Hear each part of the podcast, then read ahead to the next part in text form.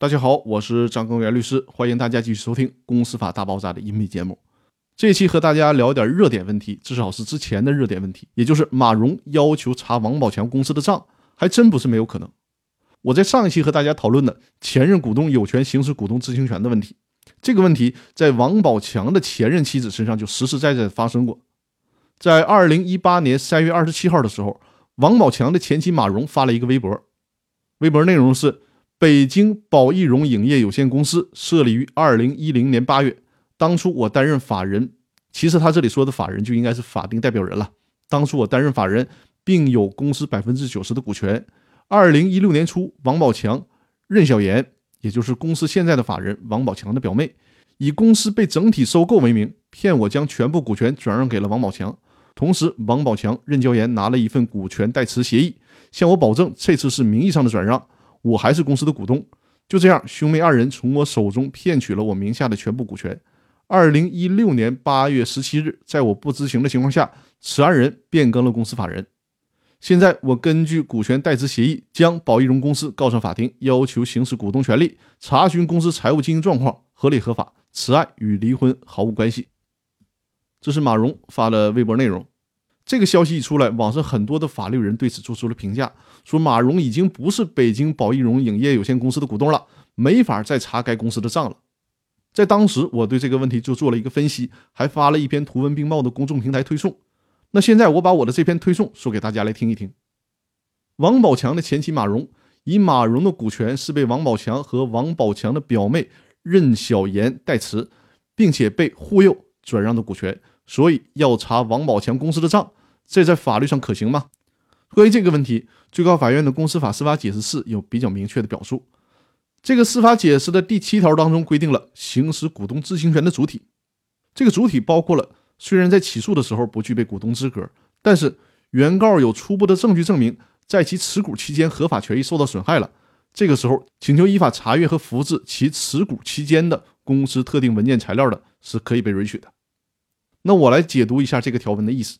这个条文强调的是，只有具备股东身份，才能依据公司法第三十三条的规定查公司的账。如果股东身份丧失了，那么知情权也就随之丧失了，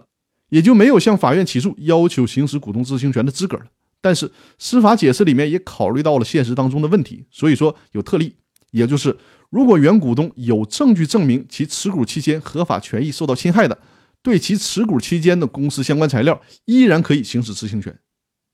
最高法院在公司法司法解释四的理解与适用当中，针对这个问题还做出过解读。最高法院举了一个例子，我给做了一个更通俗的解读。我们以马某和王某举例子，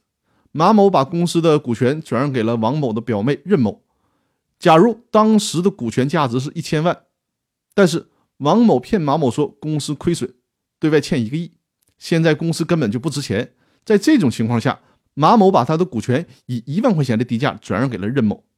等都转让完了，股权变更登记也变更完了，才发现原来是被忽悠了。公司好像并不亏钱，还到处投资呢。那这个时候，马某要求查账，想核实他卖股权的时候，公司到底是不是亏损，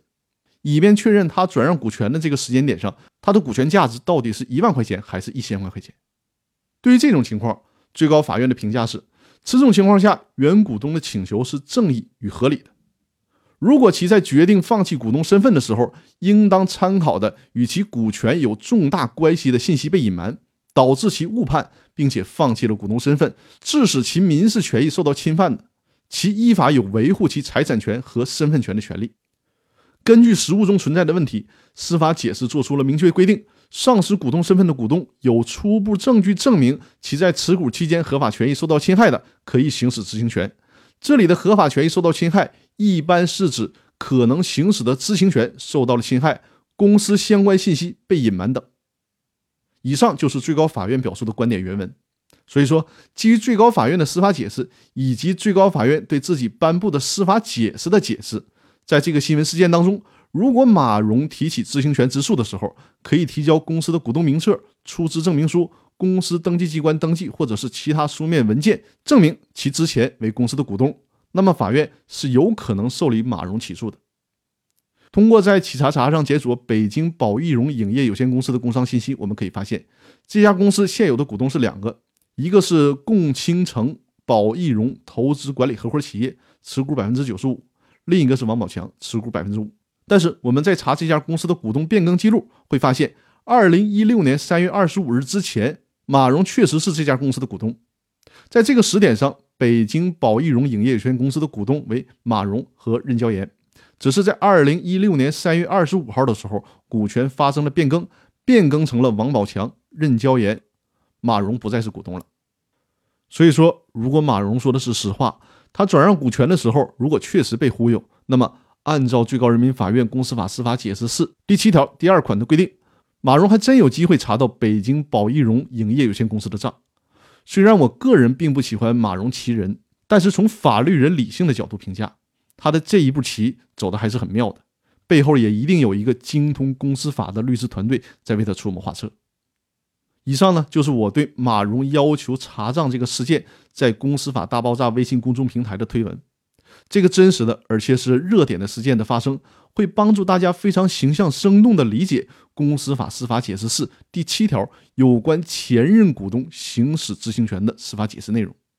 那针对股东知情权，我和我的团队还专门推出了股东知情权专项法律服务的法律服务产品，在本期音频下方的文字区域会有股东知情权专项法律服务的详细图文介绍。那好，我们这一周的分享就到这里，更多内容我们下周继续。祝大家周末愉快，谢谢大家。